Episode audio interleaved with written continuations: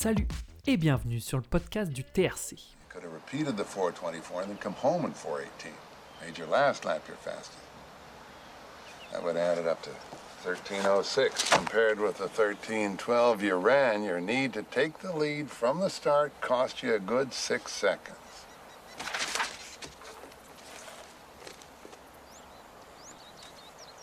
Ah. Okay. Pre the Olympics are in two years. Blink of an eyelash. You face the best middle distance runners in any games I can recall. Ian Stewart, Yeah, Kip Kano, Gamoudi. they all have strong kicks. Any one of them been near you on Saturday, they'd have had you dead to rights. Well, maybe on Saturday, Bill, but not two years from now. Pre, can I ask you a question off the record? Were we on the record, Bill? Where does this compulsion come from? What compulsion? Front running. Look, Bill. Running any other way is just plain chicken shit. Chicken shit? Chicken shit. What else do you call laying back for two and a half miles and then stealing a race in the last 200 yards? Winning! Well, I don't want to do that. You don't want to win? I don't want to win unless I know I've done my best. And the only way I know to do that is to run out front and flat out till I have nothing left. Winning any other way is chicken shit. Pour vous donner un peu de contexte et vous expliquer ce que vous venez d'entendre, on est en compagnie de Steve Préfontaine et de Bill Bowerman. Ils sont face à face, assis à une table en bois qu'on pourrait retrouver dans toutes les aires d'autoroute de France. Bill explique par A plus B après, c'est comme ça que Steve Préfontaine est surnommé, que s'il arrêtait de courir comme un chien fou pour une autre méthode que lui conseille, il gagnerait 6 secondes aux 5000 mètres. Sans effort en plus, calcul mathématique à l'appui. Et comme vous l'avez entendu, la réponse de prix est simple, point. Ce passage du film Without Limit résume en 1 minute 30 qui est prêt, et vous n'allez pas être déçu. Avec TRC Story, on vous raconte l'histoire des plus grands athlètes et des plus grands moments de l'athlétisme, et aujourd'hui, c'est Préfontaine. I love to compete against people, and not just track and field, but almost anything. Steve Préfontaine est un gars de l'Oregon, originaire plus précisément de Coast Bay. Pour vous situer Coast Bay, on est complètement au nord-ouest des US, en face du Japon et à quelques encablures d'une ville qui va sûrement vous dire quelque chose, Eugene. On est dans les années 60 et Steve est un jeune hyper actif. Il veut donc toucher à tous les sports, comme tous les jeunes qui ont une énergie débordante. Et il les teste tous. Mais le problème, c'est que notre ami est assez petit et frêle, et quand il teste le basket ou le football américain, autant dire qu'il ne fait pas le poids. Mais en voyant ses collègues lors des pré-saisons sortir faire des jogging, lui se dit qu'ils sont quand même assez nazes. Et à raison, il est largement meilleur qu'eux. C'est comme ça qu'il rejoint l'équipe de cross de son école, la Marshfield High School. Et c'est à partir de ce jour, en 1965, où Steve a commencé à devenir prêt, l'un des coureurs les plus stylés de tous les temps. J'aime dire qu'à vaincre, à vaincre son péril, on triomphe sans gloire. euh, je suis content quand même de. Et là, vous vous dites que Pré parle français. Eh bien non, malheureusement. Mais cette phrase de Yacoub lâchée pas plus tard qu'il y a trois jours au moment où nous tournons correspond parfaitement à la manière dont court Pré. C'est même plus qu'une manière de courir, c'est une manière de vivre. Parce que comme on le disait un peu plus tôt, Pré est tellement stylé. Et dans le style, il y a deux caractéristiques qui définissent Pré. La première, c'est sa manière de courir, qui ne changera presque jamais durant toute sa carrière. Pour Pré, courir, c'est devant et rien d'autre. Et qu'importe la compétition, la distance ou le revêtement sur lequel il court, rien à foutre devant. C'est presque maladif, ça veut dire que quand il est dans le peloton et notamment lors des phases de départ, il a horreur de ça. Il veut simplement que les autres coureurs voient ses mollets et son dos et jamais sa belle crinière blonde et sa moustache. Car oui, sa seconde caractéristique, c'est son style vestimentaire. Près, tu le reconnais à des kilomètres, il n'y a aucun coureur comme lui.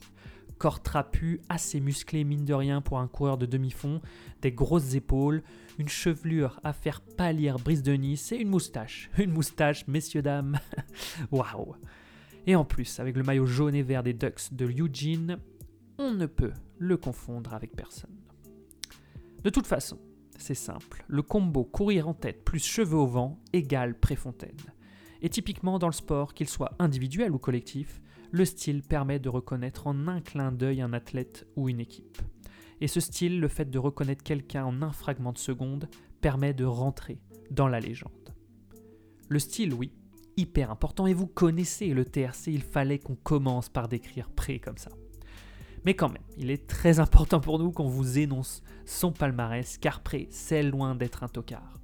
Et finalement, c'est presque assez simple de vous faire ressentir ce qu'est Pré pour l'athlète américain. Pré, c'est 83% de victoires pendant toute sa carrière. 128 victoires sur 153 courses. Et toutes courues de la même manière devant dès les premiers hectomètres. Niveau palmarès, Pré est deux fois champion des US du 3 miles, quatre fois champion universitaire sur 3 miles également et trois fois vainqueur des championnats nationaux de cross, tout ça en quelques années.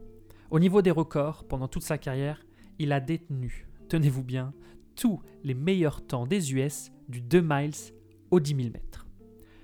Autant dire que dans les années 70, si une course était organisée aux US, vous aviez de grandes chances pour voir Pré passer la ligne en tête et à chaque fois. Parce qu'aux États-Unis, selon Pré et sa confiance légendaire, il était impossible de le battre car c'était un des plus endurants. Il déclara même que personne ne courrait un 5000 mètres avec les deux premiers miles en footing. En tout cas, jamais quand je serai là. Et il avait raison. Prêt asphyxier chaque course et chaque concurrent. Leur cœur était déjà dans leur gorge quand lui ressentait tout juste le retentissement du sien dans sa poitrine. Alors, quand les deux miles passaient et que c'était à ce moment-là où les adversaires devaient l'attaquer, ils étaient déjà bien lactiques et n'essayaient qu'une chose, suivre son short. Et c'était déjà bien. Sauf qu'un jour, un homme beaucoup plus âgé que lui lui a demandé quel était son rêve. Pré l'avait en tête depuis très longtemps, les Jeux olympiques. Et ce même homme âgé lui a assuré qu'en courant de la manière dont il le faisait, à savoir devant, du début à la fin, la seule chose qu'il allait réussir à faire, c'était se ridiculiser aux yeux du monde. Cet homme âgé, c'était Bill Bowerman. Man boy, I've operated under the assumption that the main idea in running was to win the damn race. Actually, when I became a coach, I tried to teach people how to do that. Bill Bowerman. Ce nom vous dit peut-être quelque chose si vous connaissez l'histoire d'une des plus grandes marques de tous les temps, Nike. Mais avant d'en parler, Bill est avant tout une des personnes qui a fait que la course à pied est si populaire aujourd'hui. Nous entendons ici par course à pied tout type de coureur. Et oui, c'est Bill qui a fait exploser la course à pied aux US. Après un voyage en Nouvelle-Zélande alors qu'il était déjà coach à l'université d'Oregon, Bill est agréablement surpris par ce qu'il voit là-bas. La course à pied est un sport que pratiquent énormément de Néo-Zélandais comme manière de garder la forme. Pour rappel, on est dans les années 60 et souvenez-vous de vos cours de collège, c'est l'industrialisation à tout va du monde entier. Et de plus en plus de personnes sont sédentaires et ne bougent presque plus. La course à pied, ou le jogging comme ils l'appellent là-bas, est vue comme un moyen simple et pas cher de faire du bien à son corps et à sa tête. Bill, en revenant dans sa ville de Utah, écrit un bouquin s'appelant modestement Jogging. Un million de ventes, 25 millions de coureurs aux US en quelques années, le pape de la course à pied.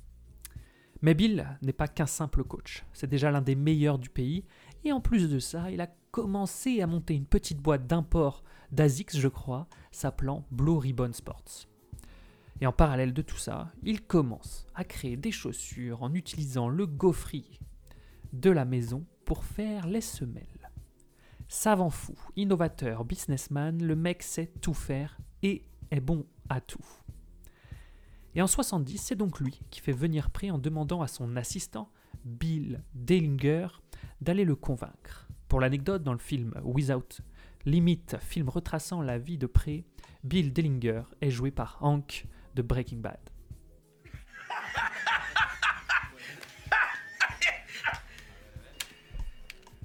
Et leur relation, pendant trois ans, entre 70 et 73, va être très conflictuelle, notamment sur un point, toujours le même et vous n'allez pas être surpris, sa manière de courir. Pré veut courir devant, Bill veut qu'il se planque pendant un temps avant de se découvrir. La question qui se pose, c'est pourquoi il se chamaille à ce sujet Parce que Pré gagne tout finalement. Bill sait qu'il coach un des meilleurs gars qui pratiquent ce sport. Il sait qu'il peut aller chercher une super perf au jeu et il trouve tellement dommage que Pré ne l'écoute pas car selon lui, en courant comme il le fait, c'est perdu d'avance. Pour Pré, la victoire compte, certes, mais pas à n'importe quel prix. Pour Pré, la course à pied est une œuvre d'art, pas une simple course. Il sait que c'est un spectacle et qu'il est un des acteurs principaux de celui-ci. Il veut que les gens se souviennent de lui, il veut qu'ils en aient pour leur argent. Et même s'il doit gagner en se planquant dans le peloton et en sortant du bois dans les derniers 400 mètres, pour lui, ça n'est pas gagné, car il se renierait. Et mine de rien, cette manière de penser et cette détermination dans le fait de ne pas renier qui il est va énormément faire cogiter Bill Bowerman. Et en fait, plus on en parle, et plus on se dit que sans Bill Bowerman, il n'y aurait pas eu de prêt, évidemment, mais sans prêt, il n'y aurait pas eu de Bill Bowerman. Et les deux compères partent pour Munich en 72. There are t-shirts around Go Free all around the stadium worn by American fans. The Europeans say that he hasn't really been in a war yet. Avant de faire la présentation des différents favoris, ce qu'il est important de rappeler, c'est qu'on est en 72 et Prix n'a pas fait ou alors très peu de meetings internationaux dans sa vie. Il ne sait pas trop comment courent les autres gars, il a juste entendu quelques infos par-ci et par-là et vu leurs records, mais à part ça, rien de plus. Donc des gars comme Lasse Viren, le Finlandais qui vient d'être sacré champion olympique du 10 000 mètres quelques jours plus tôt, Mohamed Gamoudi, champion olympique en titre, ou encore Ian Stewart, un Britannique et un des meilleurs Européens du moment, pour près, à part des noms et des records, c'est pas grand-chose d'autre. Et étonnamment, pour ses premiers mètres de course de la finale des 5000 mètres des Jeux Olympiques en 72, Pré reste au milieu du peloton. En fait, il est en train d'écouter Bill. En effet, quelques mois auparavant, Pré avait appliqué à la lettre une tactique élaborée par Bill lors d'un championnat américain, et cette tactique, qui était d'accélérer seconde par seconde à chaque tour de piste, avait porté ses fruits. Pré était alors allé chercher le titre plus le record des US de la distance. La confiance de Pré envers Bill était devenue hyper forte. Il l'écoute donc et reste en cinquième ou sixième position pendant plusieurs longues minutes qui paraissent interminables pour lui. Ça court et ça tourne sans fin. Le peloton reste groupé, il s'étale sur les trois premiers couloirs de la piste et ça continue de courir comme ça pendant 9 minutes 20 de course. Les trois quarts de cette dernière sont passés. Pré est toujours à la corde, il est enfermé jusqu'à voir une brèche s'ouvrir sur sa droite. Ni une ni deux, il saute sur l'occasion pour prendre l'extérieur. Il va alors montrer au monde entier son dossard 1005, son maillot blanc des US, sa chevelure blonde et sa belle moustache. Cette course, c'est finalement la tactique de Pré et de Bill combinée. 9 minutes au chaud à être patient et désormais, Pré est tout devant, comme il l'aime. Il met clairement une mine et directement le peloton est en file indienne. Pour le premier tour couru par Pré en tête, on doit être aux alentours de 62 secondes le tour, à savoir 2 minutes 35 par kilomètre. Tous les coureurs sont encore dans le peloton, mais plus ça avance, on commence à voir un groupe se détacher légèrement devant. On est dans les 100 derniers mètres de ce tour, on arrive à 11 minutes 30 de course et Viren, le Finlandais, qui était dans la foulée de près, met une accélération pour devancer l'Américain avant le premier virage. Pré le laisse faire. Pour avoir vu pas mal de courses de près dernièrement, c'est assez étonnant. En temps normal, il aurait répondu tout de suite à l'attaque sans laisser une chance aux Finlandais.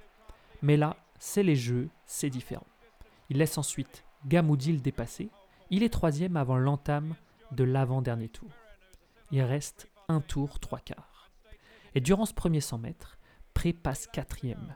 Typiquement, dans 99% des cas, on voit un gars se faire décrocher de la sorte, c'est parce qu'il est en train d'exploser.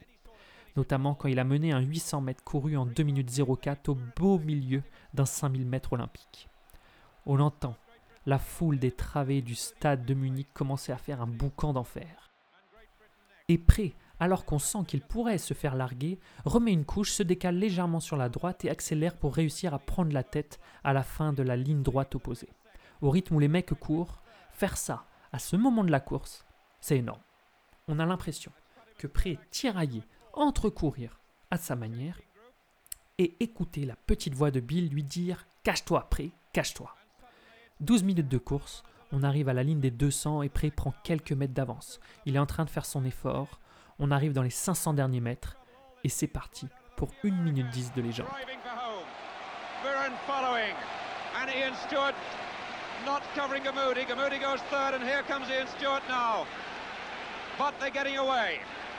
This time the bell. Viren leads for Finland. Prefontaine is next. Gamudi, the champion, goes up second. Stewart trying hard to close. So too is Puttymans. Round the bend and into that back straight. The long straight they're facing for the last time, and this the final lap. And the American attacks on the outside, but Gamudi responds. Viren there, and these three now, seven, eight meters clear of Ian Stewart, and these are the medal men. 200 meters left. The champion Gamudi leads. Viren moves up inside Prefontaine. The Finn and the American gathering for the final attack. And here comes Viren chasing his second gold medal. Viren goes for home. Gamudi is bankrupt. So too is Prefontaine. And the Finn goes in now for his second gold medal. And Stewart with a late run. The Finn wins. Gamudi second. Stewart gets the bronze. Prefontaine dies in the final stride. Fourth. Fifth. Sixth. Préfontaine finit la course à la babine, mais dans un dernier tour endiablé où il n'a pas arrêté d'attaquer, il terminera au pied du podium. Viren en 1, Gamoudi en 2, et donc Yann Stewart en venant coiffer près sur la ligne en 3. Cette course, encore une fois, est selon beaucoup une des plus belles courses qui n'ait jamais existé. On vous met tout ça dans la description, bien sûr, si vous souhaitez aller la mater. C'est une vraie remise en question pour Pré. Quelques mois après cette course, il se verra proposer par un groupe pro 200 000 dollars. Mais vous le savez peut-être, à l'époque, si vous passez pro, vous ne pouvez plus courir au jeu. En gros, c'est 200 000 dollars contre les jeux. Et pour Pré, ça sera les jeux. Pré continue de s'entraîner et devient juste après 72 la tête de proue de Nike. Et oui, Blue Ribbon Sport est devenu depuis Nike et Pré à leur testeur influenceur. C'est autre chose que Magali Berda. et Pré continue de s'entraîner, il continue de gagner jusqu'à ce 30 mai 1975. Pré est à une fête avec ses potes, boit un peu, prend sa caisse pour déposer son pote chez lui, essaye de retourner à la soirée, toujours en voiture, mais il n'y arrivera jamais. Pré meurt suite à un accident de voiture, et c'est tout l'athlète américain qui est endeuillé. Quelques jours avant ce drame, Pré avait promis et assuré qu'il allait pouvoir courir le 3 miles en 12 minutes 36. C'est ce même temps que respectera à la seconde près le corbillard pour effectuer le tour du style d'Ewarfield à Eugene, lieu où il avait éclaboussé le monde de son talent. Alors, après tout ça, pourquoi Pré est si légendaire? Pourquoi il a une stèle à son effigie sur le lieu où il est décédé? Pourquoi un chemin de crosse porte son nom à Eugene? Pourquoi c'est un mythe, presque un dieu de la course à pied? Pourquoi est-ce le seul athlète Nike qui a eu le droit à sa statue au siège de la marque américaine? Ce ne sont ici que des suppositions et ce ne sont que les nôtres et on serait ravis d'avoir vos retours à ce sujet, mais pour nous le style combiné aux prouesses sportives qu'il arrivait à effectuer ont permis cette construction de la légende Préfontaine. Le gars savait comment il voulait courir et il ne laissait personne lui dicter une nouvelle tactique. Et cette façon de courir, qui était hyper atypique et très agressive, correspondait parfaitement à l'esprit américain, prendre sa chance, tenter des choses quitte à se planter, avoir une certaine forme d'arrogance et finalement montrer aux autres comment gagner. Aussi, rappelez-vous, on est en 1972 lors de la course de Munich. Et ces courses, c'était peut-être les seuls grands événements qu'on pouvait voir à la télé. Et oui, aujourd'hui, on peut bouffer du sport toute la journée si on le souhaite, mais à l'époque, voir des gars courir dans un stade relevait de l'exceptionnel. Automatiquement, l'audience de ces courses était énorme et donc la renommée des athlètes n'en était que plus grande. Pour les JO de Munich, ça n'est que la quatrième fois qu'on voit une telle compète à la télé, mais finalement pour toutes les compètes que courait Pré, si elles étaient télévisées, il était médiatisé. Enfin, Pré est une des premières égéries de marque. Le marketing sportif apparaît dans la fin des années 60 avec les marques de clubs qui sponsorisent la F1 notamment. Pré est loin de tout ça, mais en aidant Bill à développer Nike, il devient malgré lui un symbole de cette marque. Et aujourd'hui encore, Préfontaine est mis en avant lors des communications de la marque à la virgule parce qu'il représente parfaitement Nike. Just do it, c'est du pré.